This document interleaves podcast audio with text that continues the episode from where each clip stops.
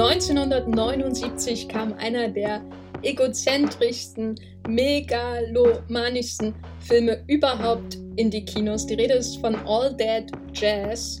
Hinter dem Rampenlicht heißt er auf Deutsch von Bob Fosse. Und wir reden hier im Wollmilchcast im Rahmen unserer kleinen Reihe über Musicals, über diesen einmaligen, erschreckend, erschlagenden, bewundernswerten, tollen, lustigen, bewegenden Film. Und dafür bin ich Jenny Ecke, wie immer verbunden mit Matthias Hopp von Das Filmfilter. Hallo Matthias. Hallo Jenny. Bist du bereit? Oh ja, lasst uns in diesen, diesen, lasst uns hinter das Rampenlicht schauen. Genau, wie der Gideon in All That Jazz sagen würde, it's Showtime, folks. Viel Spaß mit diesem Podcast.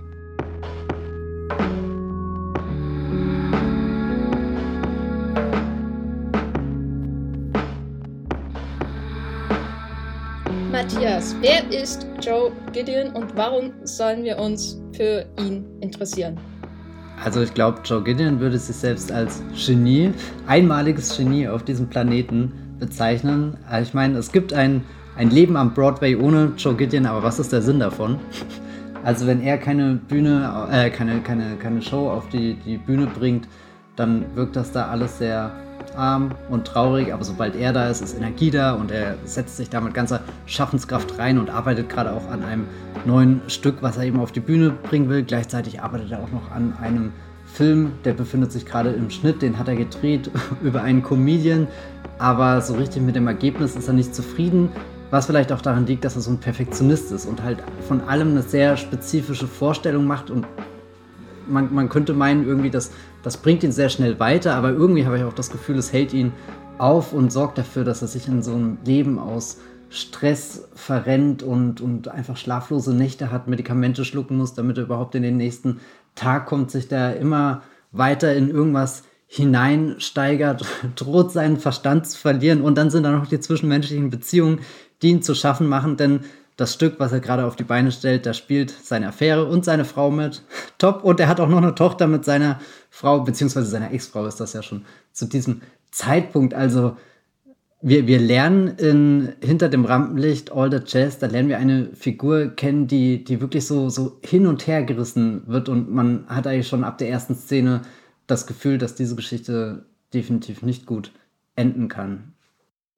Was ja erstmal der reinste Wahnsinn ist, wenn man sich überlegt, dass Roy Scheider, der diesen Broadway-Choreografen Joe Gideon spielt, damit ja im Grunde seinen eigenen Regisseur in diesem Film spielt, nämlich Bob Fosse, der viel aus seinem eigenen Leben genommen hat, um dieses Drehbuch hier zu füttern, das äh, Fosse zusammen mit Robert Allen Offer geschrieben hat.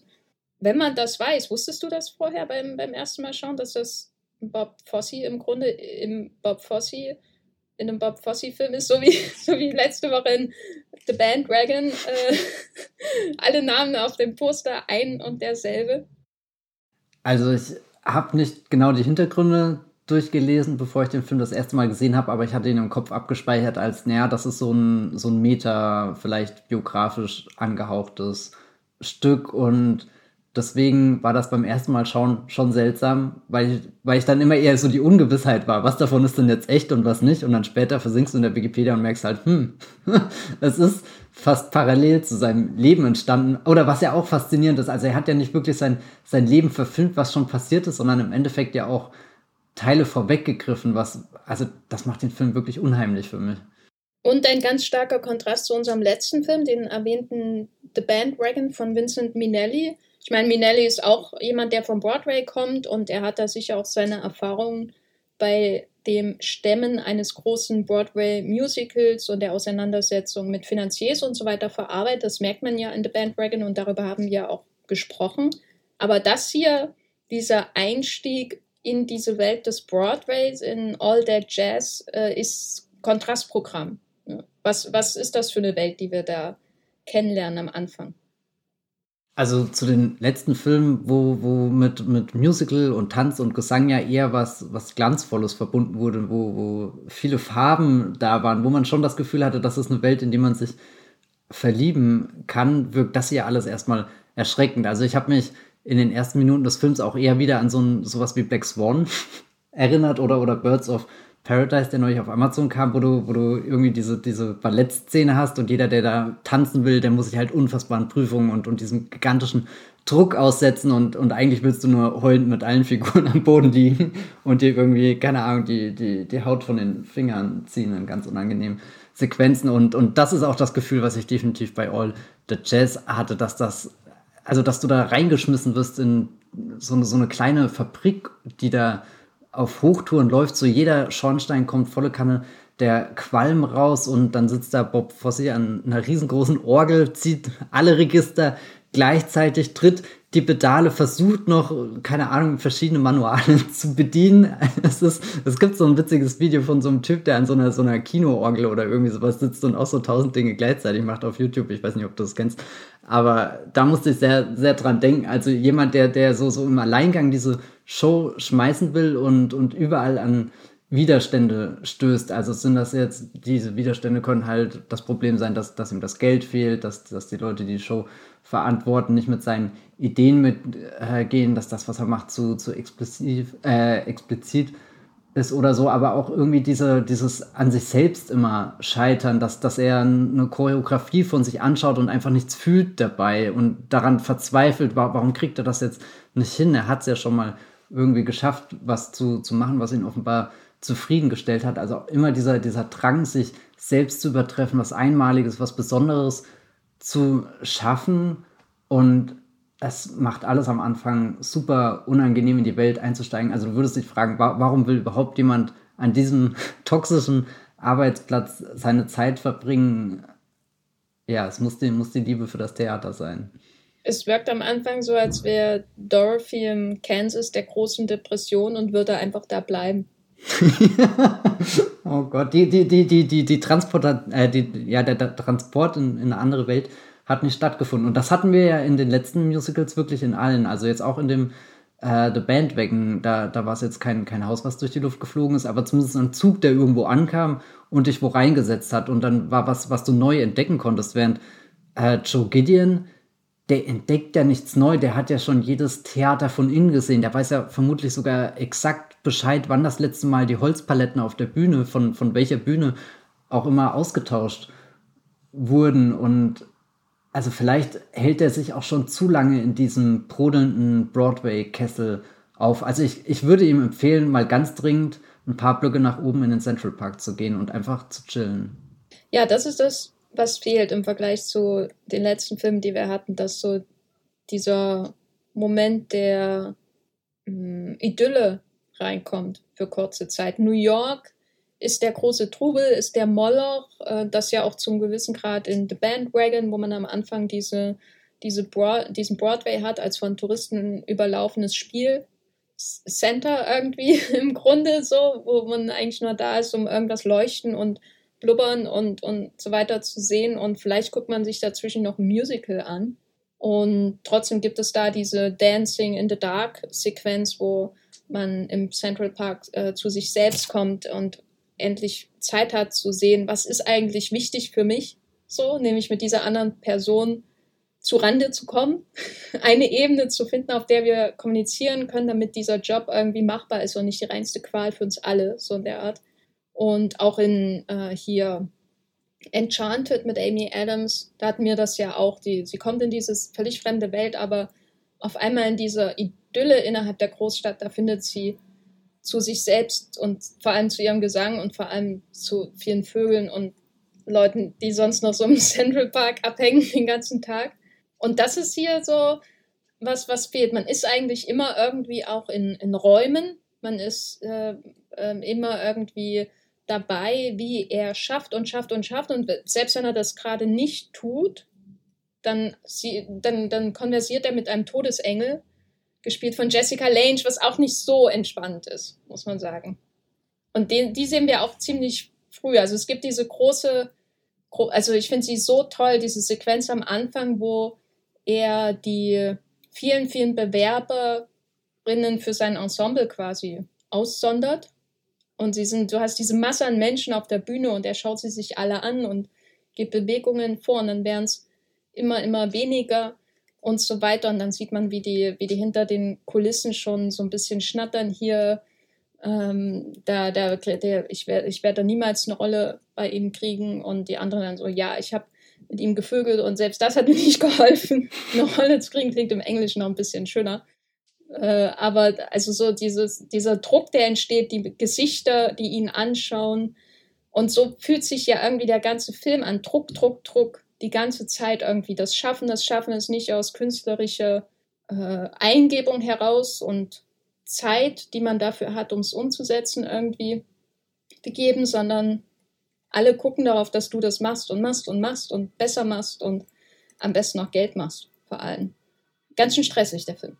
Hm. Man muss ja wenigstens sagen, dass er mit seinem Engel zumindest über die Dinge reden kann, die er im Alltag jetzt nicht ansprechen sich zu traut oder so. Aber ich glaube, es, es ist auch nicht wirklich der Ersatz für eine vernünftige Thera äh, Therapie. Ist der ganze Film eine Vision, von die er in den letzten Minuten seines Lebens hat? Wie würdest du das äh, interpretieren, dass wir den Engel schon so früh sehen? Mm, so habe ich tatsächlich noch nie drüber nachgedacht. Ich dachte die ganze Zeit, dass der Engel verbunden ist mit den Medikamenten. Also, dass die Medikamente ihn ja eigentlich aufputschen, dass er eigentlich schon lange über sein Limit, sein, sein, die Leistung, die er bringen kann, rübergekommen ist und dass ja, dass eher so so so halluzinationsmäßig einfach eine Nebenwirkung ist, dass er eben auch noch anfängt diese diese Selbstgespräche zu führen und anstatt dass ihn irgendwas weiterbringt, wird sein Leben dadurch nur komplexer, komplizierter. Hat jetzt noch eine Ebene mehr, mit der er sich über sich auseinandersetzen muss und ich glaube, das ist ja was, was er auch sehr stark zu vermeiden versucht, weil am liebsten wäre er einfach nur in diesem puren Schaffensprozess drin, wenn er diesen, diesen Rausch hat, diese Inspiration, gerade irgendwas umzusetzen. Und das Schlimmste ist ja für ihn, wenn die Welt mal für eine Sekunde droht anzuhalten und er merkt, dass er sich gerade wirklich in einem Raum irgendwo befindet oder mit jemandem redet oder so oder um Gottes Willen mit einer Person redet, die ihm nahesteht. Ähm, da gibt es übrigens eine Szene, die vielleicht Richtung Central Park geht, nämlich die, wenn seine Ex-Frau und seine Tochter eine kleine Nummer vorbereitet ich glaub, haben. Ich glaube, seine äh, Geliebte. Ach so, dass es die Geliebte ist, so rum. Aber sie haben ja dann diese, diese Nummer vorbereitet und er will sich da ja am Anfang auch nicht wirklich drauf einlassen, weil er auch irgendwie von einem gestressten Tag kommt und im Endeffekt auch schon mit den Gedanken wieder im, im nächsten Tag ist. Und, und da fand ich sehr spannend zu beobachten, wie, wie er sich auf einmal verändert, wie er sich hinsetzt und dann doch wieder davon angesteckt wird und wie als würde er zum ersten Mal in einem Theater drin sitzen und merken, was, was mit ihm passiert, wenn, wenn Menschen das Singen und das Tanzen anfangen, wenn er diesen, diesen, keine Ahnung, symmetrischen Bewegungen folgen kann. Und das ist so, so eine der, der schwerelosesten Szenen in einem Film, der eigentlich gar keine Schwerelosigkeit zulassen will.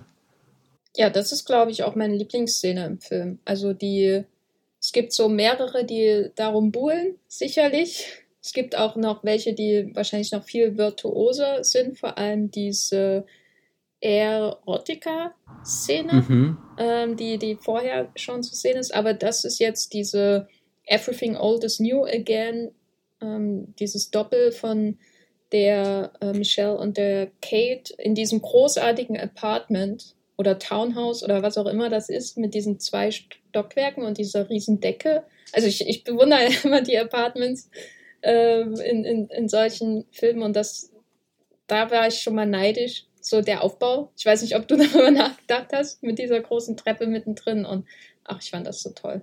Naja, ich habe es nicht insofern hinterfragt, da ich dachte, gut, wenn er wirklich dieses Broadway-Genie ist, dann wird er sich auch eine extravagante zweistöckige Wohnung leisten können in einem der Wolkenkratzer. Ja, ne, also in Zweifel gezogen habe ich das auch nicht. Äh, ich war nur sehr neidisch, glaube ich, äh, auf, auf die Wohnung, die er hat. Und ich fand das so schön, dass er auch einfach Zuschauer ist, ohne gleichzeitig sein innerer Kritiker zu sein. Oder so, was man ja in vielen anderen Situationen hat, in denen er irgendwie mit Tanz konfrontiert wird. Also es gibt, also Tanz ist schon mehr oder Tanz ist auch ein Mittel der Kommunikation irgendwie in dem Film. Das sieht man ja auch in dem, in der Szene mit seiner Tochter vorher, wo er mit ihr so Übungen durchgeht äh, und so Zeit mit ihr verbringt und währenddessen fragt, was ist denn eigentlich bei deiner Mutter los und solche Sachen. Also es wirkt immer so, als braucht er den Tanz als, Ver als Vermittlung um anderen Menschen näher zu kommen. außer Frauen. da braucht er nicht unbedingt Tanz als Vermittlung. Äh, und möglichst wenig Kleidung braucht er vor allem. Äh, aber diese Szene mit seiner Tochter und, und seiner Freundin, der Anne Rankin, die, die sich ja im Grunde ja selbst spielt in dem Film, die, da ist er einfach nur passiv so. Und das fand ich schön, irgendwie, dass, dass er weder sagen muss, das ist gut oder schlecht, noch wie kann man das besser machen, noch nutzt er das für sich selbst, um irgendwie mit ihnen zu kommunizieren, wie das halt in manchen anderen Szenen da ist, sondern er ist einfach nur passiv, genau wie wir, wenn wir diesen Film schauen. Und wir sind ihm wahrscheinlich in dem Moment noch viel näher als in anderen Szenen in dem Film, wo wir richtig tief in seine Ängste hineinblicken. Und das fand ich richtig schön, irgendwie in einem Film, der sehr, wie gesagt, stressig ist. ist wie bei Uncut Gems, wenn. Nee, nee, vergiss es, in Uncut, Uncut Gems gibt es diese Szene, Szene nicht.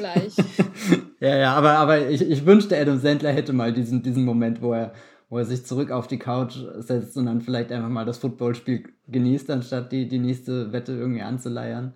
Ist Bob Fosse der verlorene Safti-Bruder? Ich habe da schon mehrere Reddit-Theorien gelesen, die sehr überzeugend waren. Ich habe jetzt natürlich keine handfesten Beweise parat, aber warum nicht? Also wir haben ja jetzt schon über die Tochter und die ähm, Geliebte gerade also ähm, gesprochen. Was, was für Menschen oder wie würdest du denn die Menschen charakterisieren, die ihn so umgeben? Welche sind wichtig? Welche üben vielleicht auch Druck auf ihn aus?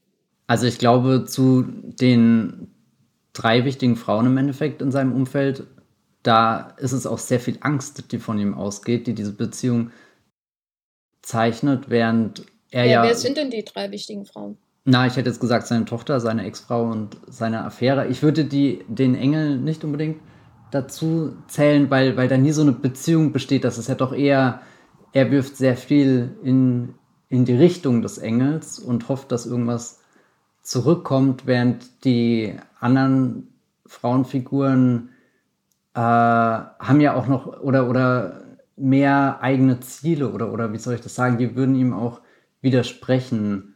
Und keine Ahnung, ich fand das mit der Tochter, was du vorhin gesagt hast, dass er sie ja auch schon so halb rantrainiert hat an, an seine Profession und dass er nur darüber mit ihr reden kann. Das finde ich so einen traurigen Aspekt irgendwie, weil, weil wird er jemals in seiner Tochter was entdecken, wenn sie das vielleicht gar nicht mit ihm teilt. Also was ist, wenn sie sich für, für weiß nicht, die Tiere im Central Park interessiert?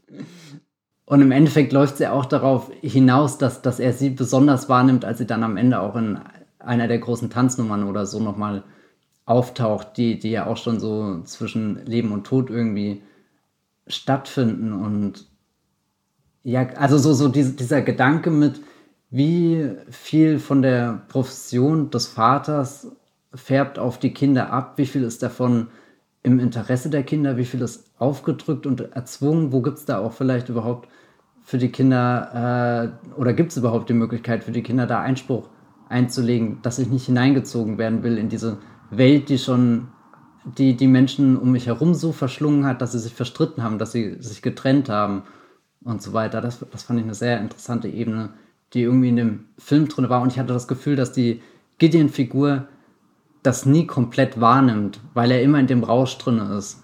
Und selbst diese eine entspannte Szene zu Hause, wo er nicht nur äh, seine Tochter vielleicht anders oder zum ersten Mal richtig wahrnimmt, sondern auch irgendwie die, die Kunst, die, die die beiden dann verbindet, dass das nicht reicht, dass er anfängt, sein Leben wirklich zu überdenken, sondern er gerät ja ziemlich schnell wieder zurück in, weiß nicht, sein, sein, sein normales, in Anführungsstrichen, sein normales Verhalten oder das, was für ihn halt normal ist und verliert dann dadurch eben wieder alle aus den Augen.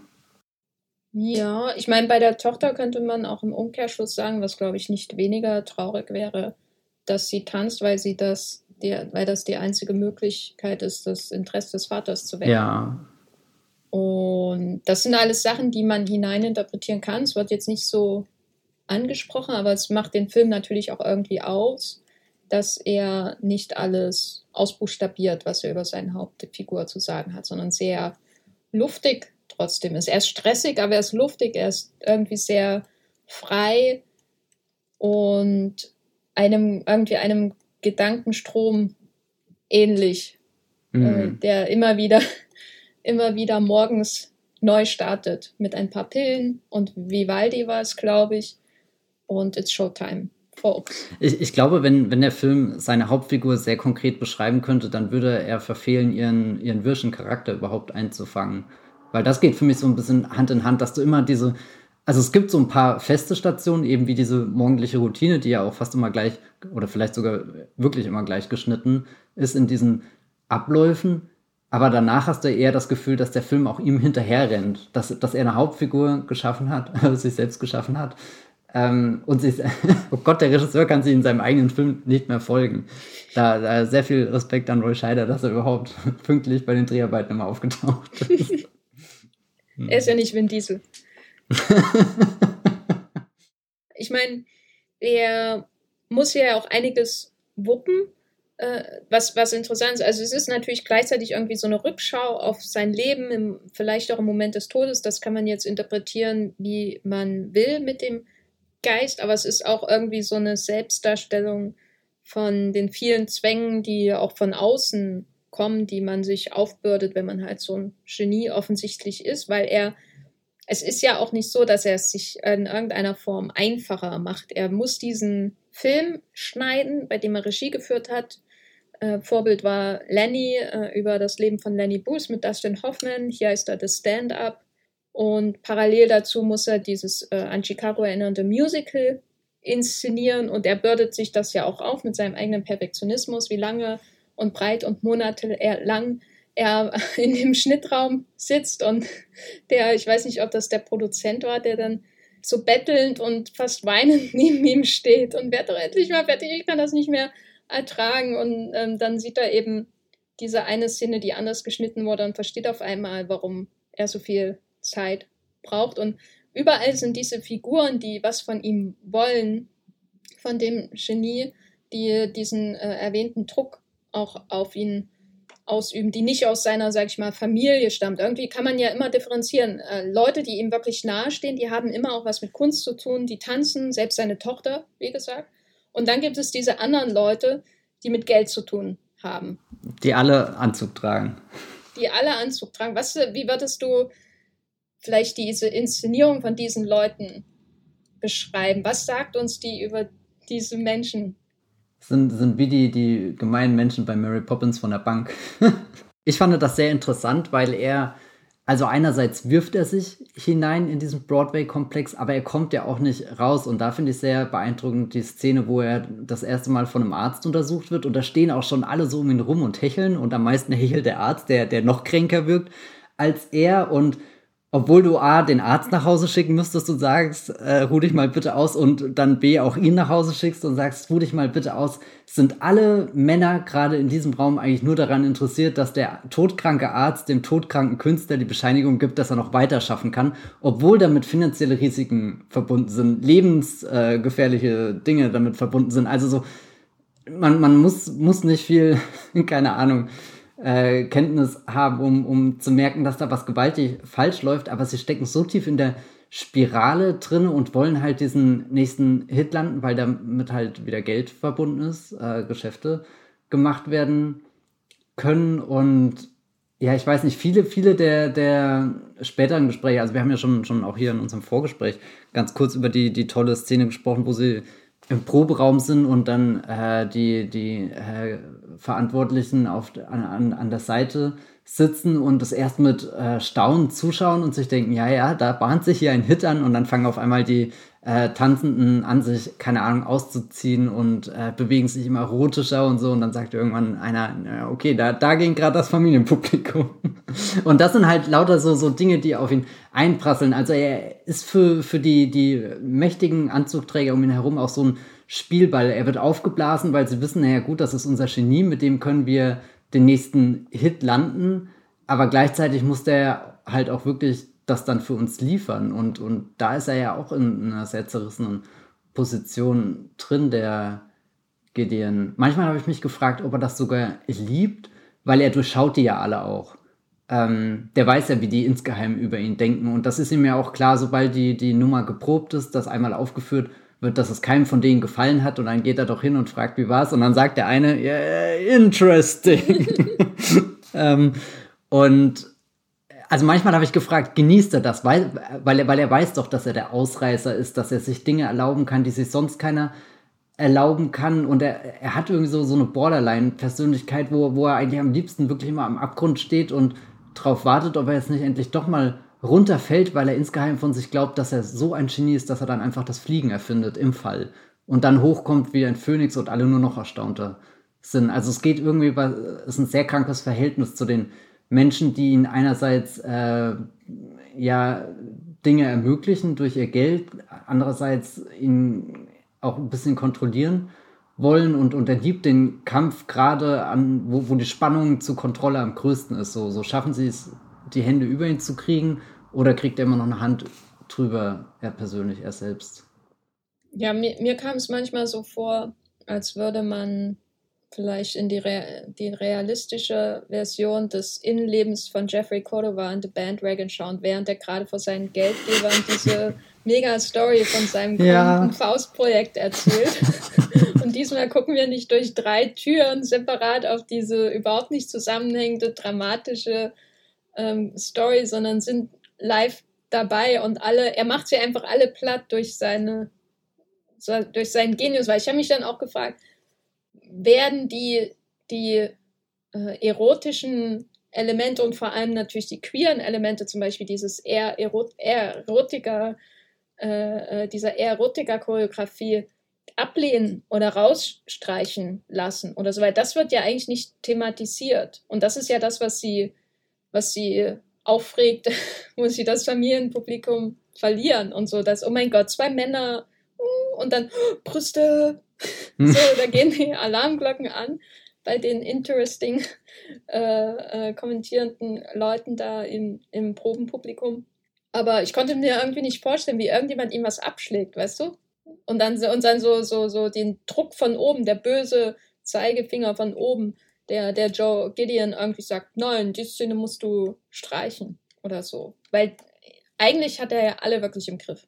Ja, also ich hätte auch eine Szene spannend gefunden, die also es bahnt sich ja immer mehr sein kompletter Zusammenbruch an, aber die hat eigentlich nichts damit zu tun, dass er in seiner Kunst wirklich beschnitten wird. Und das wäre ja eigentlich so, so, eine, so eine klassische Erzählung, die ich eher erwartet hätte, dass, dass er, also so, woran er wirklich zerbricht, ist er selber. Ich habe auch manchmal mich gefragt, wen er gerade mehr verachtet. Die Menschen, die halt mit der Geschäftsidee an seine Kunst rangehen oder dann wirklich sich selber, weil er weiß, dass ihm seine eigene Kunst nicht gut genug ist, für welche Ansprüche er sich auch immer in seinem Kopf ausgedacht hat. Also auch irgendwie sowas, wo, wo er es auf eine erstaunliche Art und Weise schafft, sich zum Mittelpunkt von allem zu machen.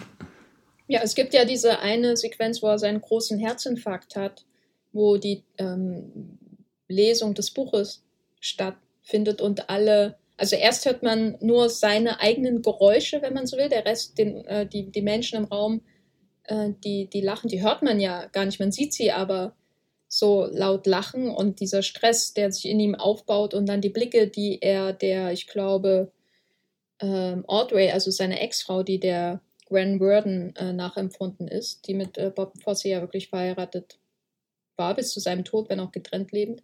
Die, die Blicke, die sie sich zuwerfen mit äh, die, die sind so leicht zu beeindrucken. Hatte ich, also so kam es bei mir an, dieses, die lachen, die würden ja über alles lachen.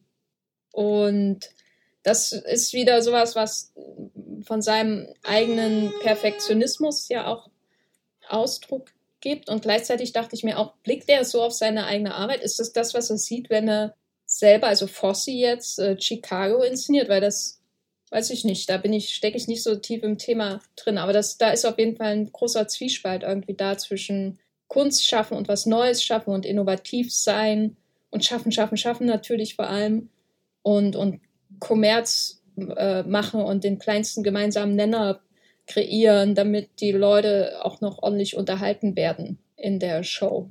Hast du denn manchmal gemerkt, dass du auf seiner Seite bist oder hast du eher immer distanziert dem Treiben zugeschaut und dir Sorgen um ihn gemacht?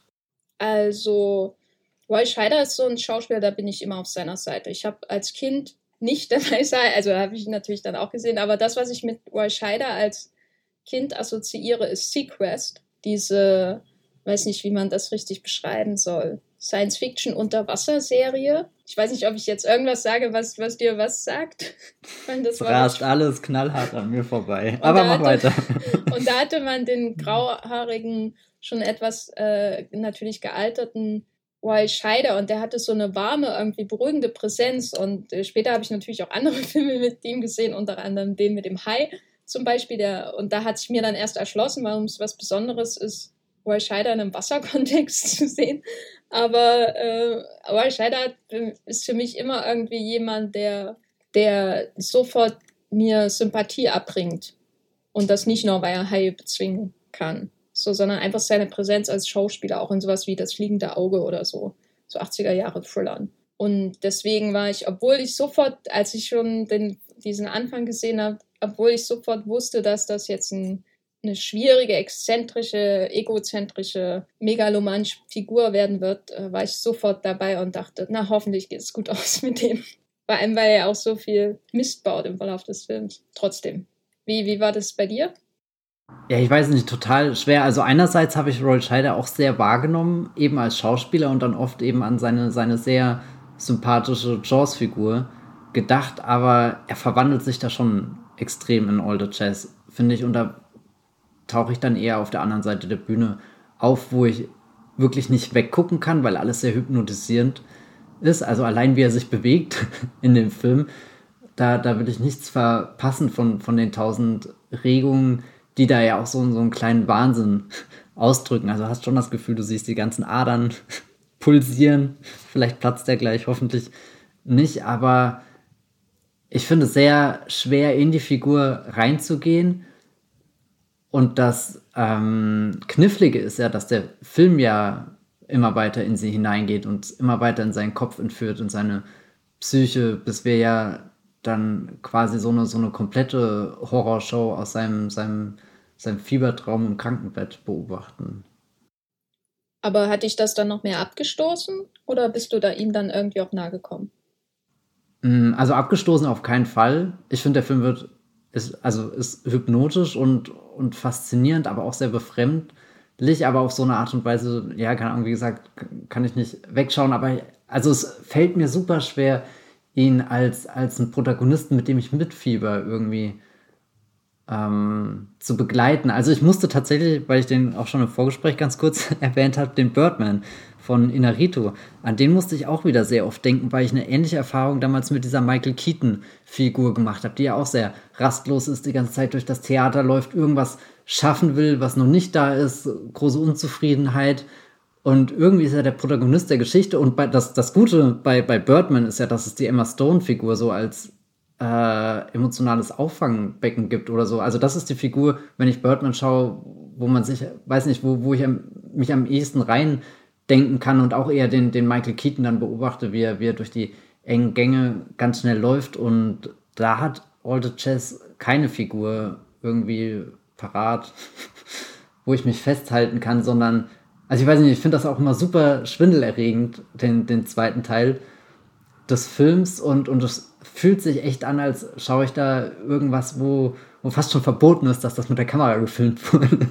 weiß nicht, kannst du das nachvollziehen? Ich kann es nachvollziehen, weil der Film als solches halt keine Zugeständnisse macht, um dich aufspringen zu lassen auf seinen Train of Thought. so, also entweder bist du von Anfang an dabei oder du sitzt halt da und es zieht an dir vorüber, glaube ich. Was schon beeindruckend ist für so einen großen Film, der ja wirklich einfach auch eine Hollywood-Produktion ist. Aber ja, das waren die 70er Jahre, da war eben noch was anderes möglich. Wobei Bird, Birdman kam auch aus, ein, aus Hollywood, aber andererseits finde ich den Film nicht gut. Hm, schwer zu sagen, wie ich diesen Gedankenstrang weiterführe. Aber äh, ich kann es nachvollziehen. Aber was mir sehr geholfen hat, war die Figur von seiner Ex-Frau, äh, die äh, von Leland Palmer gespielt wird, die Audrey, die irgendwie zumindest die Möglichkeit gibt, zwischen all diesen Gesichtern, die entweder was von ihm wollen oder ihn bewundern oder Angst davor haben, dass er sie abweist, was man ja oft bei den Tänzern in, in den, äh, dem Theater zum Beispiel hat. Gibt es ja mehrere Szenen, wo man so diese fast schon Spielberg-Faces hat, die ihn anschauen, als wäre er irgendwie ein Raumschiff, was von der Erde wieder kommt so und dann ist aber sie und sie gibt uns einen menschlichen Blick auf ihn. Sie hat ne, sie kommuniziert natürlich auch über Tanz mit ihm ne, in dieser wunderbaren Szene, als er da rauskommt ähm, von der von der auffreien Probe. Alles ist ja auch so anstrengend. Darüber müssen wir vielleicht auch nochmal reden. Das ist ja auch einfach anstrengend, Musical zu machen so. Und er kommt da raus und sie ist da mit dem ähm, Musiker, der da Klavier spielt, auf so eine Figur, die auf die ein bisschen herabgeblickt wird. Und man weiß sofort, wenn man das sieht, ja, der hatte garantiert ein reales Vorbild. Äh, und und sie, sie tanzt da und dann sie macht da äh, äh, rum an so einer, so einer Leiter zum Beispiel und versucht ihm auch irgendwie zu überzeugen. Und, und das ist so ein ultra kompliziertes Wirrwarr, was da zwischen den beiden abgeht, wo man sich auch fragt, äh, muss ich jetzt eigentlich noch mehr über die Beziehung wissen oder soll ich nochmal komplett die Serie Fossey Würden durchschauen, um das zu verstehen, was hier gerade passiert. Äh, aber irgendwie hat sie mir immer geholfen, ihn besser zu verstehen, weil sie selbst manchmal völlig ratlos ist, wie sie mit ihm umgehen soll. Also bestes Beispiel ihre Reaktion nach dieser Erotica-Vorführung, wo erst die Geldgeber so komplett äh, verfremdet oder äh, befremdet einfach da sitzen und wie gesagt die Interesting sagen und dann geht er zu ihr und möchte ihre Reaktion haben. Mhm, und sie mhm. sagt, mehr oder weniger ist das Beste, was du jemals ja. gemacht hast, aber gleichzeitig ist sie einfach am Boden zerstört über alles. So, und das war so eine starke Szene, wo ich das Gefühl habe, ich kann jetzt nicht genau benennen, was hier alles für Konflikte hineingespielt haben, um die beiden dazu zu bringen, diese Rea und sie, dass sie auch diese Reaktion hat. Aber er wirkt viel menschlicher durch ihre Reaktion auch, weißt du? Gerade den Satz, den du zitiert hast, mit das, äh, das ist das Beste, was du je gemacht hast. Also der, der hat so viele Ebenen, da habe ich das Gefühl, da tut sich auf einmal im Film einen Abgrund auf und du kannst 100 Meter in die Tiefe fallen. Also so, so, wo du merkst, die beiden haben eine Geschichte und auch nur diese zwei Figuren können jetzt auf dieser Ebene miteinander reden und, und in diesem Satz hängt irgendwie auch schon so viel also einerseits lese ich da einen Hass raus mit, oh Gott, ich weiß, dass du nicht gut für mich bist, aber trotzdem, du, du äh, äh, ist das, was wir hier gerade auf die Bühne gestellt haben, wirklich was Besonderes. Also ich habe das gerade gespürt in dem Raum, da wo die Geldgebenden halt einfach nur da sitzen und gucken und gaffen und erröten. Weiß nicht, also das war gerade unser Leben, was wir, unser, unser Lebenswerk, was wir denen gezeigt haben. Das ist ja auch ein sehr intimer Moment dann, glaube ich, Einblick eben in die Vision des Künstlers zu erhalten und ja, nee. Also ich habe den jetzt zweimal gesehen und es ist zweimal diese Szene besonders äh, eingeschlagen in meinem Kopf.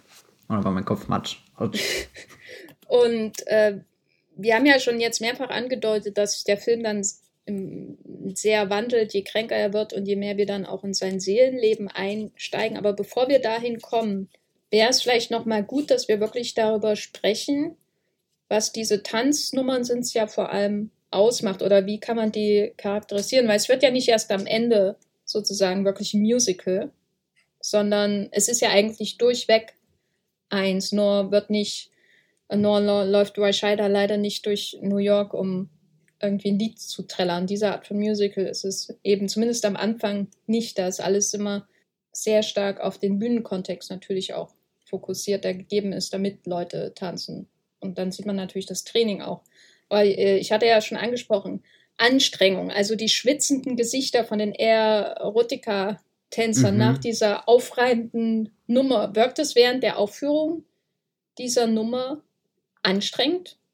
Nee, überhaupt nicht. Also alle sind drinnen gebannt, der Raum ist auch illuminiert mit so einem magischen Licht, was dich an einen fremden Ort bringt. Also nicht unbedingt die, die Studios, die wir davor sehen, die wirken ja eher alt und runtergekommen und auch als könntest du da den Schweiß schon von den Wänden kratzen. Also so richtige Trainingsorte, irgendwie so, so eine alte, schmuddelige Turnhalle oder weiß nicht, was man sich da vorstellen will. Aber in dieser Erotiker-Szene, da, da tut sich ja ein völlig neuer Raum auf, auch einer, der dich so aufsaugt und, und wo du dann anfängst, an den, den Bewegungen zu kleben, an den, den Gesichtern, in denen ja dann auf einmal auch so eine Faszination füreinander, so ein Begehren entsteht. Und also ich finde find, find die Szene mega fantas äh, fantastisch, weil, und, weil, weil sie hat zwei Ebenen. Also einerseits ist sie schon so, so komplett diese Nummer mit, mit all der Sogkraft, die diese Nummer vermutlich auch im Theater zum Ausdruck bringt. Und dann hat sie ja trotzdem immer noch diese, diese äh,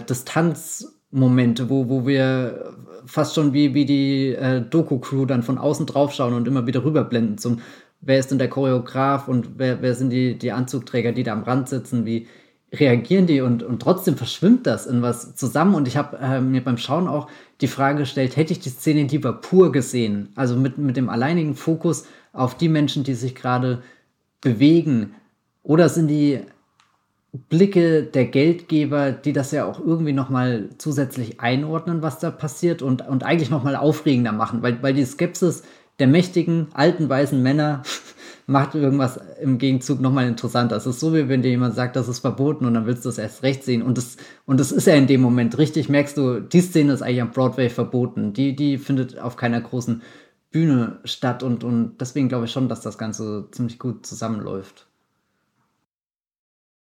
Ja, ich fand es auch ähm, sehr aufregend, dass man, dass einem andere Perspektive indirekt aufgezwungen wird durch diese Reaction-Shots, die, die man bekommt. Also von, wie gesagt, den Finanziers oder so. Weil so würde man es ja einfach nur schauen und, und bewundern und sich hineinfühlen, aber andererseits äh, wird einem eben durch diesen, durch diese Blicke, durch dieses Gemurmel von diesen Leuten natürlich, natürlich gleich wieder ihr Blick aufgezwungen. Was sehen die, wenn da zwei Männer einander, ineinander verschlungen tanzen?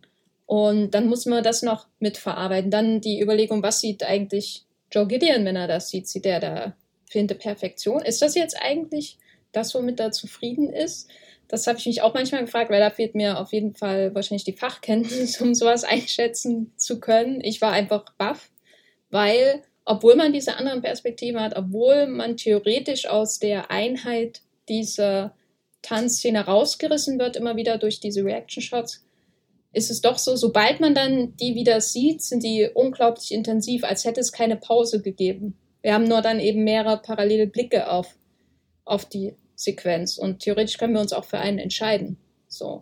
Für mich hat es manchmal sogar so gewirkt, als sind die Reaction-Shots Teil der Choreografie, allerdings nicht der Bühnenchoreografie, sondern der Choreografie, die halt äh, Bob Fosse in dem Moment als Regisseur irgendwie getroffen hat, weil das ist ja auch so ein, so ein Frage-Antwort-Spiel fast. Die, sie kriegen was auf der Bühne präsentiert, reagieren darauf, aber es ist nicht so, dass es in einer anderen Welt stattfindet, sondern ja auch wieder direkt zurückgibt und und je angespannter irgendwie die Herren da werden, desto freizügiger wird ja auch das, äh, äh, der, der Tanz auf der Bühne. Also es war so, so ein, die einen sagen A und die anderen sagen B und, und dann geht es immer so, so, so weiter und steigert sich hoch. Und zu der Frage, ob, ob er da jetzt die Perfektion sieht, kann ich jetzt auch nicht sagen, aber er ist zumindest richtig drinne. Also er sieht gerade, wie was entsteht, was er sich ausgedacht hat und nie davor richtig in dieser, dieser Bewegung wahrnehmen konnte. Und dann leuchtet er doch auch so hin und du hast immer das Gefühl, er, er sitzt zwar auch am Rand, aber sein Oberkörper stürzt ja schon rüber in diesen, diesen magischen lilanen Raum. Er wird da reingezogen, so, so, weißt du, wenn, wenn seine Arme noch ein bisschen länger, wenn er Mr. Fantastic wäre, würde er da auch noch mit rumfuchteln zwischen, zwischen all den Menschen, die sich umschlingen. Also da habe ich auf alle Fälle das Gefühl gehabt, ich das, das ist wirklich gerade der Moment, wo er was erschafft. Und ich glaube, da fühlt er sich am lebendigsten, auch wenn er weiß, dass alles Feedback, was er darauf von den entscheidenden Herren bekommt, nicht das ist, was er sich erhofft oder was ihn zufriedenstellen würde oder was er in irgendeiner Art von Genugtuung gibt. Aber vielleicht ist er deswegen auch wieder der, der Dialog danach am wichtigsten, wo sie dann sagt, äh, das ist vielleicht das Beste, was du je gemacht hast, weil er insgeheim, insgeheim auch darauf hofft, dass er diese Bestätigung bekommt für den Moment, wo er weiß, dass es definitiv gerade eine Grenzüberschreitung, die stattfindet. Ja, ja, auf jeden Fall. Und was so die oder, oder die, die Reaction Shots, mit denen antizipiert er ja natürlich auch sein Publikum, das er später haben wird. Im Grunde. Also irgendwie hat man dann doch schon so, wie, wie du ja auch gesagt hast, mit äh, der eine sagt A und der andere B, im Grunde so ein, so ein Vorausschau auf den Dialog zwischen Darstellern und, und Publikum, der dann wahrscheinlich auch in, bei der späteren Aufführung stattfinden wird, weil alles, was er da macht, ist natürlich auch bewusst provozierend in dieser Zeit. So. Also es geht ihm natürlich auch in gewisser Weise auch darum, die bestimmte Reaktion vielleicht auch hervorzuheben. Es geht natürlich auch darum, Kunst zu machen und, und seine Vision zu verwirklichen. Aber dieses Lied, äh, was da gesungen wird, diese Airline äh, mit Hintergedanken, die da einlädt, da richtig mal einfach abzuzischen in alle Fantasien, die man so hat, die, die, die spricht ja auch das Publikum quasi direkt an. ähm, fliegt doch mal mit uns. Das wäre doch mal was. Und dann zeigen wir euch, was für verborgene Träume in euch stecken und, und ähm, Begierden und wir machen die wirklich so in der Art. Also das ist ja auch sowieso schon in der ganzen Konzeption ein Dialog mit dem Publikum auch, könnte man zumindest so lesen. Und da ist es vielleicht dann auch umso stärker, wenn dann die konservativen, verstörten Herren da sitzen, die natürlich an ihr Geld denken, aber die natürlich auch an, an ihre Moral vielleicht denken, zumindest der eine oder andere. Aber danach kommt der Tod. Gute Überleitung. Ich dachte, ich mache es mal elegant. Also vorher haben wir viele Trainings, Tanzszenen, wir haben Probesequenzen, wie eben diese Erotica-Sequenz, die wirklich so in sich geschlossen ist. Also oft sehen wir auch nur Fragmente von Choreografien, aber wir sehen eben auch teilweise so ganze äh, Segmente eines Musicals. Aber das wandelt sich ja dann im Verlauf des Films, je zerbrechlicher auch der Körper von Gideon wird. Also wir haben diese Tänzer, wir haben diese Tänzer, die in der Erotica-Sequenz im Grunde äh, auf der Höhe ihrer körperlichen Perfektion sind und sobald die zu Ende ist, sind sie erschöpft. Man sieht den Schweiß, man sieht die, äh, die Brust, wie sie sich hebt, äh, der Atem ist schwer und so. Und äh, was natürlich immer ein interessanter Kontrast ist zu Joe Gideon selbst, der wirklich auch immer gekrümmter irgendwie ist, je länger der, er da durch diesen Film läuft, der hustet, der der diese tauben Gefühle in seinen Arm hat, ähm, Brustschmerzen sicherlich und so weiter und so fort. Dieser Kontrast zwischen den Körpern ist schon sehr eindrücklich, aber dann geht es natürlich richtig ab auf dem Kardiogramm. Was bedeutet Gideons körperlicher Niedergang für die Inszenierung der Musi Musical-Sequenzen? Wie kann man das vielleicht einfach zusammenfassen, falls Leute hier den Film noch nicht gesehen haben? Was ist der, was ver verändert sich da an der Musik und im Tanzen im Film?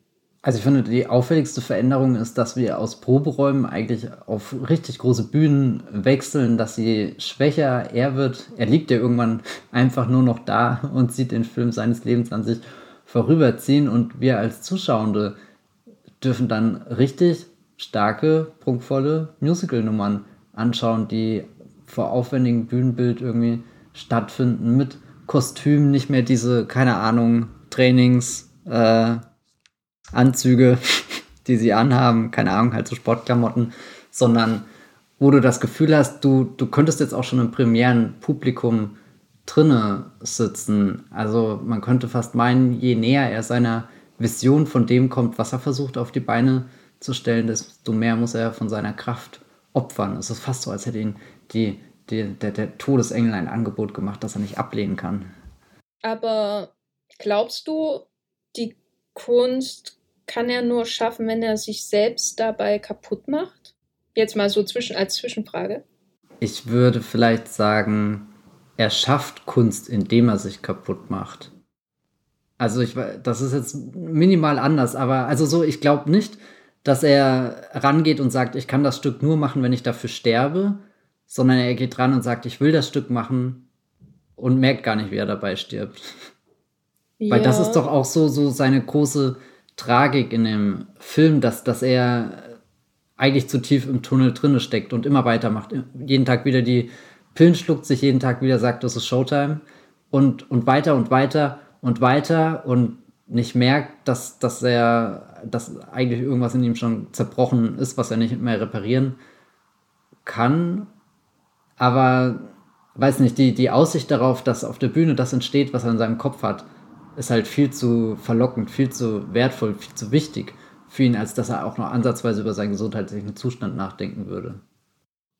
Ja, es wirkt so wie so ein Wettlauf mit der Zeit. Er muss alle Ideen rauskriegen, die er, in seinem Kopf hat. Sonst wird es vielleicht auch zu viel. Und ich meine, vielleicht schafft er es und das Musical läuft und dann kann er sich entspannen. Aber wenn nicht, das ist keine Option für ihn.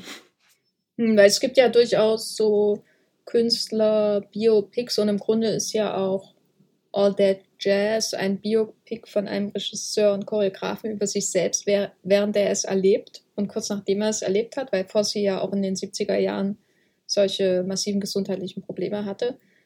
und letztendlich auch äh, Ende 80er an, daran gestorben ist. Mm, und es gibt ja viele von, von diesen Künstler-Biopics, wo man irgendwie das Gefühl hat, ja, oh, dieser arme Künstler ist jetzt mit seiner gewaltigen Gabe gesegnet, aber dafür muss er ein Opfer bringen. Und wenn jemand selber so einen Film über sich macht, was sagt das über oder was? Und das ist dann die Message, weil, weil so einfach würde ich es auf jeden Fall nicht sagen irgendwie. Also ich, ich habe manchmal schon das Gefühl und das zeichnet den Film auch aus für mich, dass er es eigentlich weiß, dass er es besser wissen müsste, dass es auch anders geht und er nur weil er vielleicht mal anhalten würde, nicht automatisch zu einem unsympathischen Nichtskönner wird, wie ihn John Lithgow in diesem Film spielt, als konkurrierender Regisseur eines Flops, der viele Notizen für das Buch mitbringt, was ihm, was ihm ähm, nicht positiv ausgelegt wird unbedingt. Da ist, glaube ich, genug Reflexion da, so und gleichzeitig aber vielleicht auch so diese Angst davor, und was ist, wenn ich jetzt aufhöre? Wenn ich eine Pause mache, muss ich mich dann mit mich selbst beschäftigen? Muss ich dann mit Menschen reden, ohne zu tanzen? Oh Gott, ja, ja, die, die, die Angst ist definitiv da. Also das versucht er ja den ganzen Film über zu vermeiden, ein Gespräch zu führen, was nicht explizit mit seiner Arbeit zu tun hat. Also ich habe auch manchmal das Gefühl, dass der Schnitt von seinem Comedian-Film ja auch so, so ein halbes Ausredenprojekt ist, dass er einfach sowas in der Hinterhand hat, wo er sich noch mehr mit Arbeit zuschütten kann, sollte er mal an den Punkt kommen, wo es brenzlig wird. Weißt du, dann kommt halt, oh Gott, da müssen wir noch eine Szene zurückschneiden und, und ich meine, scheinbar verbessert er das Projekt ja auch ständig. Ähm, das ist quasi das Gegenteil von Prokrastination. Das heißt, anstatt was ständig vor sich herzuschieben. Ja, tausend äh, Dinge in Angriff nehmen, um irgendwas nicht zu tun. Was ich aber, was ich aber äh, sehr schön finde bei diesem Film und was mir auch bei The Bandwagon aufgefallen ist, im Gegensatz zu den beiden Filmen davor, die wir geschaut haben, also Zauberer von Oz und Enchanted, beziehungsweise Wizard of Oz und äh, Verwünscht, äh, ist, dass die anderen beiden, die ersten beiden, die wir in unserer Musical-Reihe hatten, am Ende etwas verplottet sind. Und die letzten beiden, die wir geschaut haben, also All That Jazz und The Bandwagon, wirklich erst im dritten Akt in ihrer reinsten Musical-Übersteigerung aufgehen und den Plot komplett einfach fallen lassen. Würdest du mir da zustimmen? Ja, die haben halt beide so einen Transzendenz-Joker, den sie irgendwie ziehen, wo sie gar nicht mehr. Transzendenz-Joker. Naja, also ich meine. Stell mir jetzt Joaquin Phoenix vor, wie er auf einer Wolke sitzt. Als Joker? Ja. oh Gott. ich musste bei dem Film sehr oft auf äh, an Joker denken, weil äh, mir, mich der Schauspieler von dem Comedian an sehr stark an Joaquin Phoenix erinnert ja. hat, Joker. Na, und auch das, das runtergekommene New York-Setting, irgendwie alles so rau 70er Jahre, da das sind schon einige äh, Vibes zu spüren. Nee, ähm, ich, ich meine, so, so der, der Enchanted, der, der schließt, da schließt, der muss sich ja bewusst so einen Kreis irgendwie schließen. Auch das, wer kommt wieder zurück in die Fantasiewelt und nicht. Und der Zauber von Ost ist ja genauso aufgebaut. Und äh, ich glaube, der Bandwagon und All the Jazz sind halt Filme, die in so einer bestimmten Szene, in so einem bestimmten Setting angesiedelt sind, das Erforschen, dort immer tiefer einsteigen und am Ende halt so einen Sprung machen, wo sie eins werden mit dem zentralen Thema. Also irgendwie halt, wo sie selbst zu, zu dieser puren Musical-Rauscherfahrung werden. Und, und bei der Bandwagon fängt das ja an, dass dann, dann eher diese, diese Montagenform die Überhand gewinnt, bis wir, bis wir halt komplett drin sind in dem Film. Nur Musical und, und du gar nicht mehr weißt, sind wir jetzt auf der Bühne, sitzen wir eigentlich im Publikum, äh, passiert das gerade alles wirklich? ähm, Wobei die, die Frage, passiert das gerade alles wirklich, ist, glaube ich, eher für All the Jazz reserviert, der, der ja dann am Ende auch, ist das eine Bühnenaufführung, ist das in seinem Kopf drinne? Wie oft taucht er da eigentlich gerade auf? Ähm, also fast schon wie, wie so, eine, so eine Reise ins Unterbewusstsein. 20.000 Meilen unter dem äh, Meeresspiegel von Bob Fosse. Hm. Oh Gott, Sigmund Freud würde sich sehr darüber freuen, so tief zu sinken. so tief zu sinken. also das ist natürlich hier auch insofern interessant, als das was ist, was nur wir sehen, so diese Musical-Extravaganz. Wir sind ja natürlich ein sehr exklusives Publikum als Zuschauer dieses Films, während es im Film selbst eigentlich nur diese Traumzuschauer gibt in der finalen Nummer und ihn natürlich in seinem Krankenbett davor in dieser dieser Revue von mehreren Nummern. äh, mit den Showgirls und seiner Tochter und äh, seinen diversen Frauen und so. Und alles wirbelt einfach nur in seinem Kopf herum. Hast du eine Lieblingsnummer so aus diesem Teil des Films? Ich weiß nicht. Ich finde die Sequenz insgesamt, also so, so als Ganzes, sehr beeindruckend und angsteinflößend. Und ich, ich, ich, ich, ich finde nicht einmal äh, einen der, der Tänze oder so am interessantesten, sondern die mumifizierten Ärzte, die ihn anschauen. Das ist ein absolutes Horrorbild für mich. Ich, ich kann es dir nicht sagen. Ich musste jetzt auch oft dran denken, weil irgendwie in letzter Zeit aus Gründen James Bond wieder ein Thema war. Und in Feuerball gibt es auch ziemlich am Anfang so einen Moment, wo auch einer, der, der so halb mumifiziert ist, da irgendwie rumläuft. Und Feuerball ist nun wirklich kein Horrorfilm. Und All the Jazz auch definitiv ja, die kein Horrorfilm. am Ende ist schon. Ja, aber, aber, ja, keine Ahnung. Aber, aber irgendwie diese, diese, diese mumifizierte Gestalt, die dich aber mit, mit doch lebendigen Augen anschaut. Also ich weiß nicht, das ist so ein gruseliges Bild. Oder auch hier Jeremy Irons in dem einen David Cronenberg-Film, wo er immer diese, dieses Kostüm anhat. Halt jemand, der dir gleich alle Nieren rausnimmt und dann aber dich noch am Leben dabei hält. Also so, so ich fühle mich am Ende von All That Jazz wie auf so einem Operationstisch und das ist ein sehr unangenehmes Gefühl, weil ich nicht das Gefühl habe, dass die Ärzte mich gerade retten, sondern eher in meine persönliche Hölle schicken. Aber ich, also es ist ja auch gewollt, nehme ich an. Ähm. Ja, ich finde es interessant, weil ich fand das Ende schon sehr befreiend. Okay. Oder, oder ich hatte irgendwie das Gefühl, dass ich es viel anstrengender fand, ihn zuzuschauen, wie er körperlich verfällt, wie er in dem Krankenhaus ewig ist und sich dann nicht an die Anweisungen hält und die ganze Zeit Party macht. Das war für mich richtig aufreibend, dem zuzuschauen. Weißt du, ständig irgendeine Frau in seinem Bett, ständig macht er die Krankenschwester an und so. Das war wirklich so, als müsste ich jemanden zuschauen, der so einen zwanghaften Verhaltensmuster gefangen ist, das er immer wieder wiederholen muss. Und er kommt einfach nicht raus. Und deswegen fand ich das sehr aufreibend, einfach aufreibender als wahrscheinlich alles andere in dem Film. Auch den Herzinfarkt.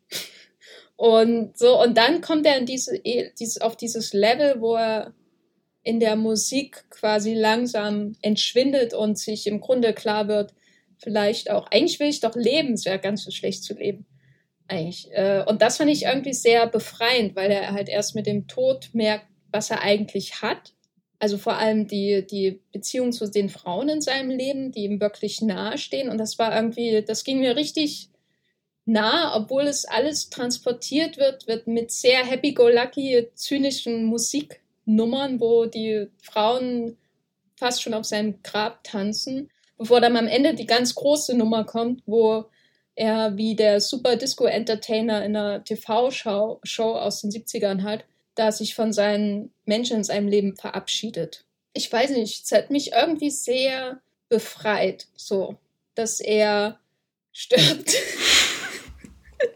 das wollte ich nicht so sagen, aber ich hatte am Ende das Gefühl, dass er bis zu einem gewissen Grad mit sich ins Reine kommt über und dass das transportiert wird über diese, diese Vollendung seiner Musical-Fantasien irgendwie. Er kann zeitlebens mit den Leuten nur kommunizieren, wenn er irgendwie das über den Tanz und die Musik macht und dann kommt er eben auch so mit sich ins Reine, indem er das über die, die Fantasien von Tanz und Musik tut. Und das hat mich dann schon eher beruhigt, auch wenn ich die finale 70s Nummer nicht in dem Sinne schön fand. Das ist schwer zu sagen, dem Film, was wirklich schön ist. Also gerade in dem Finale, weil es eben auch immer alles sehr bitter irgendwie ist. So, der stirbt halt da gerade vor unseren Augen.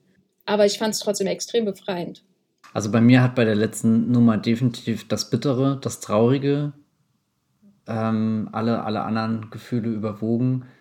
Weil, also ihn da zu sehen, wie er auf einmal wieder quicklebendig ist, aber eigentlich zu wissen, dass je lebendiger er gerade wird, desto näher kommt er seinem Ende. Weiß nicht, das ist wirklich eine komplett zerreißende Szene. Und davor, wo er so in seiner eigenen Inszenierung liegt, hatte ich das Gefühl, er schreibt sich gerade auch alle Figuren und hat sich ja sogar und bestraft sich selbst immer weiter, bringt sich, also so all die Figuren sagen ihm ja nichts Tröstendes, sondern halten ihm ja eher vor, was für ein schlimmer Mensch er ist, was für ein schlimmes Leben er geführt hat und, und dann immer, na, können wir, können wir das printen oder müssen wir nochmal einen Take machen? Und ach, du, du redest ja sowieso nicht mehr mit mir, gell? Du, du liegst da und kannst gar nichts. Du willst ein Genie sein? Ja, ich mach das jetzt mal weiter. Den Film, den stelle ich jetzt auf die, äh, oder das, das Stück stelle ich jetzt auf die Bühne und so weiter. Also es, es wirkte für mich, als, als ist er selbst in, in dieser Trance, in der er dann gefangen ist, als projiziert er immer noch ganz viel Selbsthass durch die anderen Figuren dann auf sich ich, ich versuche gerade ein bisschen dieses Befreiende nachzuvollziehen. Also, ich meine, ich bin immer mega erleichtert, wenn der Film zu Ende ist, weil es echt so eine Tour, de, also wenn es Tour de Force, wenn das mal. Wenn der Leichensack zugemacht wird. ja, also, ey, das ist halt auch, auch das wahnsinnigste Bild, dass, dass du diese grelle 70s-Nummer hast, die, wo ich auch nicht weiß, ob die schön oder absolut hässlich ist, aber sie ist zumindest so voller, voller Energie, voller, voller Dinge, die, die blitzen und blinken und ja, keine Ahnung, wo du einfach merkst, da, da, da atmet gerade jemand. Also das ist lebendig, das pulsiert, das ist schon eigentlich zu pulsieren, das ist glitschig, das will ich gar nicht erst anfassen. Und, und dann einfach so dieser, dieser Reißverschluss und, und alle Farben auch auf einmal aus dem Bild verschwunden, so, so richtig eklig, schon fast so, so vergilbt irgendwie. Ja, also äh, der, der Film endet mit einem schönen Schlag in die Magengrube. Ja, aber ich finde es auch schön, dass es nicht sentimental ist dass dem Film jegliche ja. Sentimentalität abgeht und dass er vor allem dem Selbstmitleid entrinnt. Deswegen finde ich, glaube ich, auch diese Konfrontation in Musikform, die er sich da selber in seinen Fantasien im Finale gibt, bevor es dann zu der ganz großen Shownummer kommt, so befreiend, weil das irgendwie halt ein Mann ist, der sich der durch sein Leben rennt, um sich nicht diesen Problemen stellen zu müssen, dass er ein schlechter Vater ist, dass er ein schlechter Ehemann ist, dass er ein schlechter Freund ist, eine schlechte Affäre sogar. Das ist halt so ein Grundproblem, dass er alle einfach tendenziell schlecht behandelt. So. Und dann hat er in seinem Finale nicht diesen Moment, wo er hofft, ach, hätte ich doch mein Leben anders gelebt oder hätte ich hier eine andere Entscheidung getroffen oder, ach, bin ich aber ein schlechter Mensch. Hm. Er hat keinen Frank Capra-Moment, gell?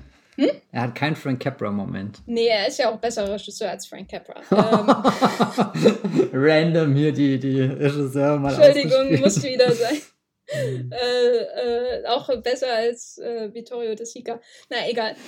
Und, ähm, und, sondern er hat dann einfach so das, was er verdient, was ja. irgendwie hart klingt, ja. nee, aber nee, es ist nicht genau diese, ja. es ist nicht diese, ich bestrafe mich jetzt und kriege dadurch euer Mitleid, sondern es ist einfach nur eine sehr abgeklärte Art und Weise, ihm zu sagen, was er für ein Mensch ist. Und letztendlich ist das ja alles ein Dialog mit sich selbst, den er da führt in Form von, von Musical-Sequenzen. Und das ist, glaube ich, deswegen für mich auch so befreiend, weil es halt letztendlich ein Biopic ist über einen Mann, von diesem Mann und wahrscheinlich auch für diesen Mann. So, weil es natürlich auch darum geht, dass er mit äh, seinen eigenen Problemen umgeht. Es ist halt auch eine extrem private und intime Arbeit, die da Bob Fosse abgeliefert hat. Und das könnte sowas von fundamental falsch laufen, was er da gemacht hat. Und tut es aber nicht. Und das ist, glaube ich, einer der Gründe. Er ist sehr ehrlich mit sich im Finale. Ähm, in, in diesem Umweg über Joe Gideon als sein alter Ego in diesem Film. Und deswegen finde ich das befreiend, weil er vorher immer davor wegrennt, eher, so ehrlich zu sich zu sein. Und hier kann er ja nicht mal mehr rennen. Und ich finde auch diese finale Nummer, die ist zwar ein absoluter Albtraum, diese 70s-Nummer, aber sie ist auch irgendwie trotzdem lebensfreudig. Und das, was davor fehlt, während er noch auf den Beinen ist, ist ja eigentlich auch Lebensfreude weil er immer am Werkeln ist, am Schaffen, am Produzieren. Und die, der größte Moment von Lebensfreude in dem Film ist ja, wenn seine Tochter und seine Geliebte diesen Tanz aufführen, indem er einfach mal rumsitzt. Und im Finale ähm, sitzt er ja auch eine Weile lang einfach nur rum, um zuzusehen, was er sich selbst vorzuwerfen hat. Und dann ist dann in dieser letzten Tanznummer dann doch irgendwie zumindest ein Moment Lebensfreude da. Also ich sehe ihn dann auch so ein bisschen so ähnlich wie in dieser früheren Nummer, unterwegs. Einfach tanzen, tanzen, weil man es halt kann und nicht, weil man es muss. Glaubst du, Gideon ist an seinem Vermächtnis interessiert? Weil was ich immer spannend finde, ist die letzte Äh, oder die, diese letzte Sequenz, wo er im Krankenbett liegt und endlich die große Show auf die Beine stellt, die wird ja mitgefilmt. Und das würde ja bedeuten, dass da irgendwas in ihm existiert, was gerne hätte, dass was von, von der, der Vision, die jetzt endlich da vor ihm stattfindet, irgendwie erhalten bleibt. Hm, ich glaube, wichtiger ist es, dass, soll, dass es solche Momente wie die Erotika-Proben-Darstellung äh, gibt, wo alles funktioniert und alles zusammenkommt, wie er sich gezeigt oder wie er sich visioniert hat. Weißt du, also dass es eher schon um Momente geht, um, um diesen Moment, den du ja auch schon ähm, äh, angesprochen hast, wenn, wenn die Anstrengung nicht mehr zu sehen ist. Das heißt aber auch, er ist ein Künstler, der wirklich nur für sich schafft und nicht dafür, dass er von anderen wirklich gesehen wird. Ja, ich glaube, dafür ist er zu selbsthassend. Ah. Um, weil, weil er, er wird ja, er, jede Kritik, die ihm vorgelesen wird, erwartet ja dann nur darauf, dass dann der Schlenker zum Negativen kommt. Ja, stimmt. Und die wo, wo sind die ist, die Kritikerszene ist das mit den Ballons. Mhm. Das ist mal was, was sich ein YouTuber vornehmen sollte. Also Robert Hoffmann, bitte falls du diesen Podcast hörst, schau dir All That Jazz an und übernimm bitte die Ballonwertung aus dieser Kritikersequenz. Danke, dann, dann abonniere ich auch deinen Kanal. Ich gebe ein.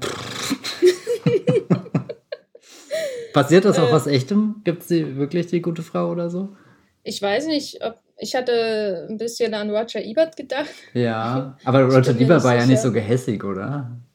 Oh, der konnte schon ganz Echt? schön hart sein. Okay. Aber ich weiß nicht, ob er in den Ende der 70er schon seine TV-Show hatte mit äh, äh, Gene Siskel oder ob das erst in, 90, äh, in den 80ern kam. Naja, wir haben ja schon angesprochen, das ist absolut megalomanisch, was hier in diesem Film passiert. Es ist ein Film über Fossi, von Fossi. Wie gesagt, er ist nicht so weit weg von hier dem ähm, Künstlergenius aus The Bandwagon. äh, das, äh, äh, oder eben Zack Snyder und bei, bei Snyder, oh Gott, jetzt habe ich Bob Fosse mit Zack Snyder verglichen. Ja, das sind das zwei prägende Regisseure. Es sind zwei Regisseure. Weltgeschichte. Oh je. Äh, wie hätte Bob Fosse die traurig singenden Isländerinnen inszeniert im Snyder Cut? Matthias, was ist dein Pitch? Mm, ich glaube, die wären noch deutlich klagender und trostloser gewesen. Aber an sich finde ich es irgendwie geil, dass seit dem Snyder Cut äh, singende Isländerinnen ein Thema einfach sind.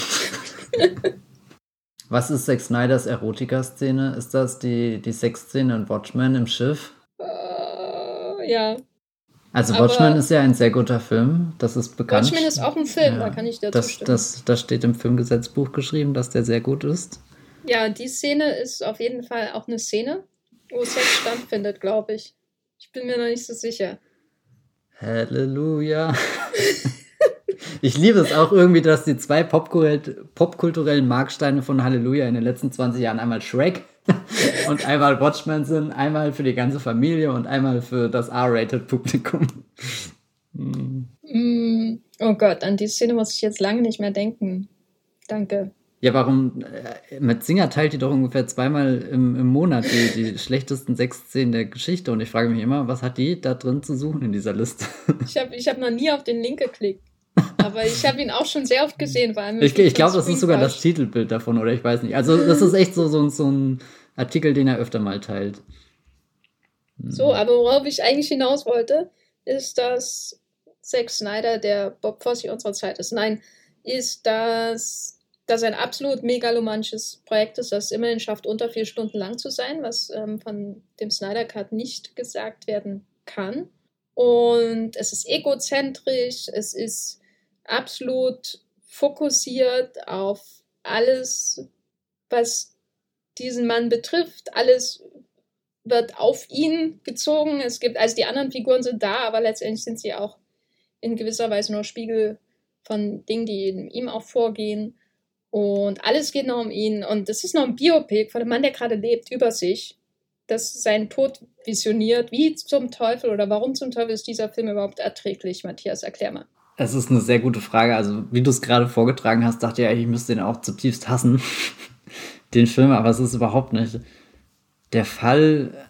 Vielleicht ist halt Bob Fosse wirklich so eine Ausnahmeerscheinung, von deinem Mad Genius, dass es dann halt schafft, gerade an dem Punkt, wo, wo er in die absolute Unerträglichkeit abdriften sollte, was zu inszenieren, was doch irgendwie die, die, die Reflexionsebene besitzt, dass es, ja, dass es geistreich ist, dass, dass es einen irgendwie weiterbringt. Also ich habe auch jetzt, ich gucke nie den Film aus so einer voyeuristischen Perspektive, also weder der Voyeurismus um äh, mit, oh Gott, das ist der Film und der ist dann Wirklichkeit geworden oder, oder war schon halbe Wirklichkeit, als er entstanden ist und dann, dann hat sich alles irgendwie erfüllt, wie er sein eigenes Schicksal geschrieben hat. Noch schaue ich ihn aus der voyeuristischen Perspektive, um einfach, ja, keine Ahnung, den, die Broadway-Hölle zu erleben, sondern ich habe eher das Gefühl, da, da steckt einfach viel Beobachtung drin von sich selbst und von dem Umfeld, in dem man gearbeitet hat. Und, und ich lerne ehrlich gesagt jedes Mal, wenn ich den Film schaue, irgendwas. Auch wenn das natürlich sehr spezielle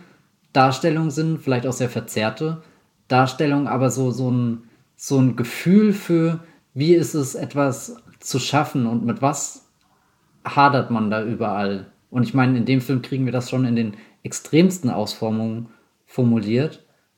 Aber eigentlich finde ich, einige Dinge sehr nachvollziehbar. Ja, ich glaube, Gefühl ist ein wichtiges Stichwort, weil es wird zwar viel geredet in dem Film, aber das, was er zu sagen hat, bringt er im Großen und Ganzen auch über andere Dinge rüber. Und ich glaube, was mich oder oder oder ich glaube, das ist einer der Gründe, warum man sich darauf einlässt, wenn man sich denn darauf einlässt und dann, wie gesagt, in dem Zug sitzt und einfach mitfährt. So in der Art. Ach, ich mag Züge. Ich glaube, das passt überhaupt nicht zu dem Film. Spielt ja in New York. Naja. Ich und, finde, Züge haben im Kino immer einen Platz. Wo ja. wäre das Kino ohne, ohne Züge? Äh, äh, nicht in La Ciotat. das wäre immer noch nicht eingefahren als Kino. Ja, oh. Wir würden heute noch warten, wie auf die U9. Oh Gott. Ich meine, selbst bei 8,5, den ich wirklich toll finde, ne? also von Fellini und äh, der ist ja wirklich äh, gut vergleichbar, äh, was ich auch, wer auch immer gedacht hat, äh, äh, der Nein geschrieben hat, dieses Musical, das dann auch verfilmt wurde, mit dem schlimmsten Flugzeugfilm aller Zeiten. Nein, äh, von Rob Marshall, genau, aber selbst 8,5, äh, den ich wirklich toll finde, da denke ich mir auch manchmal, du kannst doch einmal runterkommen. Und, und das wäre alles nicht so erträglich, wenn du wenn du nicht Marcello Mastroianni als ein Darsteller hättest von dir selbst im Grunde. So, äh, der ist schon, also der Charme von Mastroianni ist schon sehr wichtig, dass man sich durch alle Komplexe, die Fellini so in 8,5 unterbringt, irgendwie so durchleidet. Und was aber 8,5 auch ausmacht, ist die Leichtigkeit, ist die Musik, ist das, ist, äh, das, das Leben eben und auch in gewisser Weise der Humor, weil es eben nicht nur darum geht, sich die ganze Zeit aufreiben zu müssen an den vielen Komplexen, die dieser Mann da ähm, hier reingespeist hat. Und ich glaube, das haben All That Jazz und 8,5 auf jeden Fall gemeinsam, abgesehen von der Struktur und der Grundidee, die schon ähm, durchaus sich ähneln, ist das, was All That Jazz für mich extrem erträglich macht, dass man einfach sich äh, mitziehen lassen kann, ohne dass einem ständig mit Dialogen auf den Kopf gedonnert wird, was jetzt hier eigentlich wichtig ist und was uns der Künstler eigentlich sagen will. Wer, wer ist der manipulativere Castingversuch? Der Roy Scheider oder Mastroianni in 8,5? Also Mastroianni ist schon, finde ich, also ich finde es schon krass, dass du einfach denkst, als Regisseur, ja, das ist jetzt, äh, das jetzt ist, bin ich jetzt für alle Zeiten im Kino. Ausgerechnet Mastroianni, ne? Der, der äh, einen der schönsten Männer, die jemals irgendwie von der Kamera aufgetreten sind und, und charismatischsten Männer. Und da denkt sich der Fellini, ja, das ist ein adäquater Ersatz für mich. Hm. Das ist schon ziemlich harter Tobak. Der, der Roy Scheider ist auch nicht zu verachten, vor allem weil er immer so ähm, seine halbe Brust raushängen hat in, in All That Jazz. Äh, aber es ist nicht, er ist nicht Mastroianni. Das muss man schon über Roy Scheider final sagen. Er ist nicht Mastroianni. Außer du willst widersprechen. Nee, ähm, ich weiß nicht, ich habe die Frage einfach mal in den Raum gestellt, weil ich wissen wollte, was passiert, wenn ich das tue und jetzt bin ich eigentlich ganz zufrieden.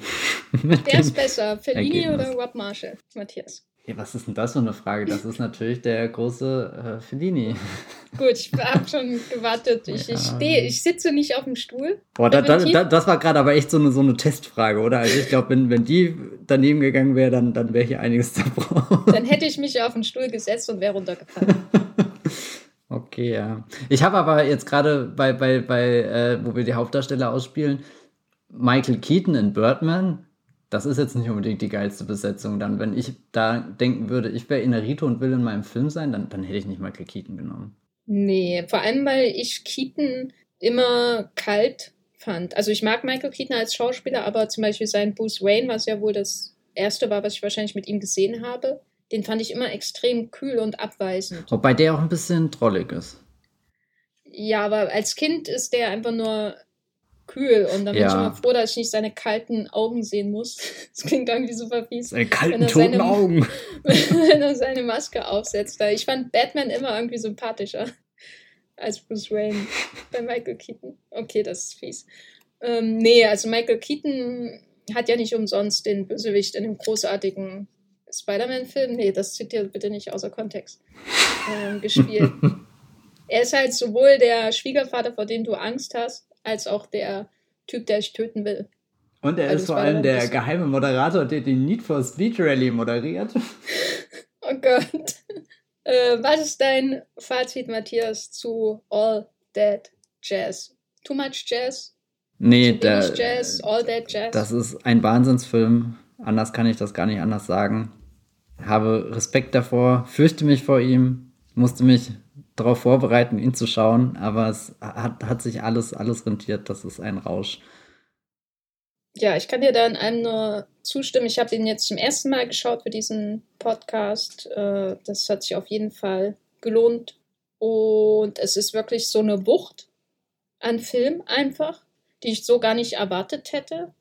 Ähm, bei Cabaret, das war der andere Bob Fosse-Film, den ich vorher kannte, mich, mich jetzt überhaupt nicht irgendwie in irgendeiner Form erschlagen hat oder so äh, oder, oder so wie so ein Monolith irgendwie daherkommen. Aber das, was ich an All That Jazz schön finde, ist, dass er zwar wirklich so diese Wucht von Film ist, aber er trotzdem federleicht dadurch seinen stressigen Rausch durch äh, tanzt. Und das ist, glaube ich, nicht selbstverständlich für einen Film, der so, so große Themen und so intime Themen verhandelt. Das wird mein erster Hollywood-Pitch, federleicht voller Stress. Genau. Äh, wenn, wenn Adam Sandler und Uncut Gems noch mehr getanzt hätte, dann äh, wäre er wahrscheinlich noch besser gewesen. Oh, ich würde dir das Argument aufbringen, dass so wie er durch die äh, Straßen rennt und sich vor allem durch all diese Läden da schleicht, wo er Wetten abschließt, dass das eigentlich schon eine Choreografie gleich kommt. Aber Safety Musical bin ich auch dafür. Ja, all the, äh, ähm, Uncut Gems als Musical? Sofort. Wer, wer kann es am Broadway greenlighten? Bitte. Danke.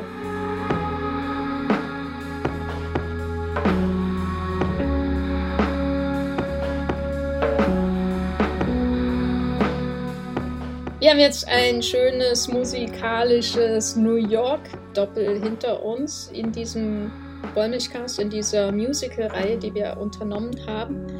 Matthias, wo bist du im Internet zu finden, wenn du in deinem Kopf auf deinem Bett liegend durch den Central Park tanzt? Ich bin auf äh, Twitter als Matthias Hopf oder Bibelbrooks mit 3e. Bin auf Moviepilot unterwegs, schreibend und auf meinem Blog das Filmfilter. Da könnt ihr gerne mal vorbeischauen. Ich bin auch bei Twitter zu finden als Gafferlein. Einfach äh, Jenny Jecke googeln und dann findet ihr mich und äh, bei Letterboxd auch unter demselben Namen und bei Moviepilot schreibe ich natürlich auch. Und äh, wir reden natürlich jetzt nicht bis ins Ende aller Tage über Musicals. Also wir werden immer mal dazwischen auch Pausen einlegen, um über aktuelle Kinofilme oder irgendwas ganz anderes zu sprechen. Das sei hier nochmal als Kontext erwähnt. Aber es geht dann trotzdem immer wieder pirouettenartig zurück zum Musical. bis ans Ende aller Tage. Nee. Äh, mal schauen, wie lang die Reihe wird. Das ist noch nicht ganz klar. Ich finde es jedenfalls cool, dass wir die machen. Ich hoffe, ihr findet das auch cool. Und wenn es euch gefällt, dann könnt ihr uns einfach auch mal ähm, schreiben, dass euch das gefällt.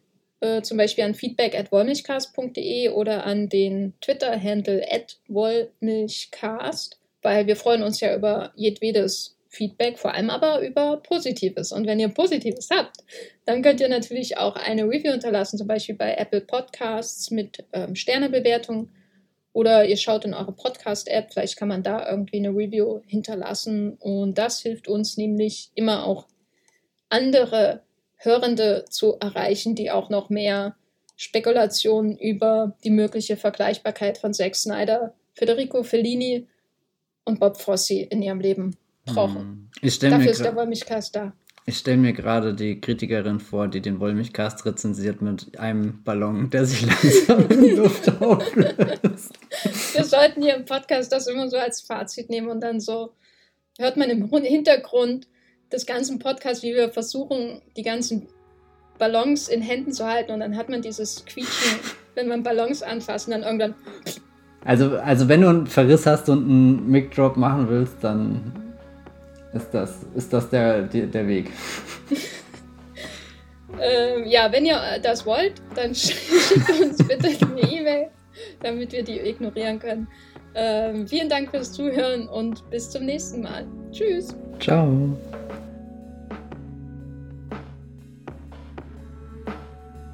Der Wollmilchcast wird produziert von Matthias Hopf und Jenny Jeckel. Unser Intro und Outro stammt aus dem Song Slam Canto von Kai Engel.